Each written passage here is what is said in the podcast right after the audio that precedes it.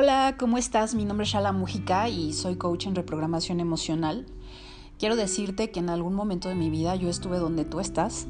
Fui participante también del proceso de transformación.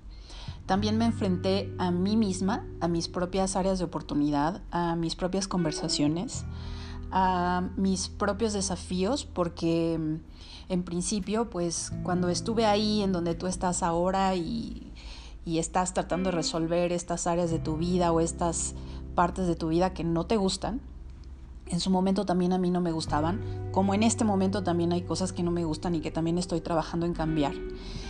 Eh, quiero compartirte en este podcast que eh, pues mi experiencia, o sea, cuál fue mi experiencia y, y, bueno, te cuento que yo como participante, pues en ese momento tenía una conversación muy fuerte con el dinero.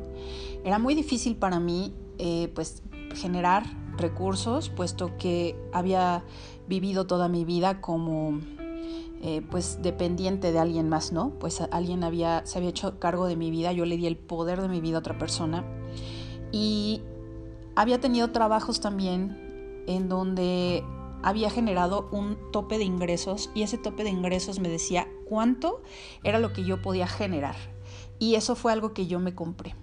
Si tú estás en este momento, en ese punto donde donde eh, es un desafío para ti, un reto, enrolar a otras personas, porque de eso estamos hablando aquí, no solamente del proceso, sino del desafío de enrolar a otras personas.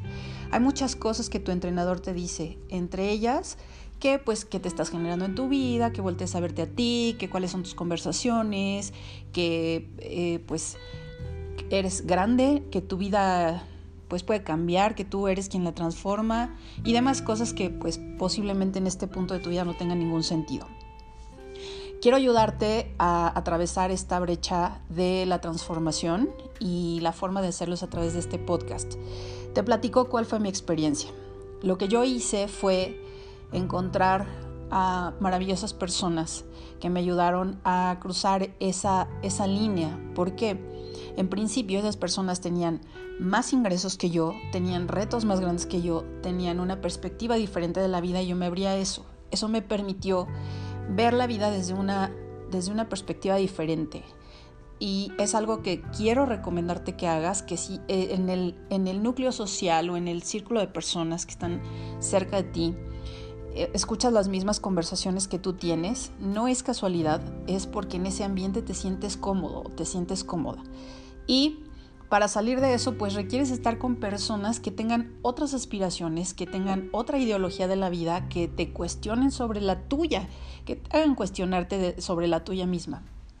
Eso fue lo primero que a mí me ayudó, estar con personas que tenían ambiciones, que tenían una expectativa de su vida mucho mejor, que se sentían capaces de crearla y que lo único que me decían es, tú tienes que creerte lo que tú puedes hacer.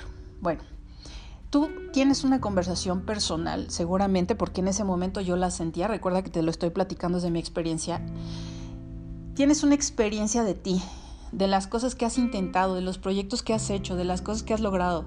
Y posiblemente ha sido tan fuerte esa conversación que ya te la creíste, ya te compraste la historia. Entonces, ¿cómo puedes deshacerte de esa historia? Pues tienes primero que abrirte a esa parte de ti de las posibilidades, esto no es lo que puedo generar en el futuro, es lo que he generado en el pasado, pero a partir de ahora soy capaz de crear. Entonces a mí esa parte me ayudó muchísimo a, distinguir entre lo que había sido mi vida y lo que era capaz de crear. Espero que esta información te haya sido útil. Vamos a seguir subiendo más información sobre enrolamiento de transformación y eh, que de esa forma puedas encontrar herramientas que te puedan servir para ir deshaciendo uno a uno esos nudos que no puedes ver y que en su momento te los comparto desde mi propia experiencia y desde la experiencia que he tenido como entrenadora. Espero que te sirva y por favor sigue este podcast y si es posible compártelo con alguien más. Puede ser que esta información también le sea de utilidad. Chao.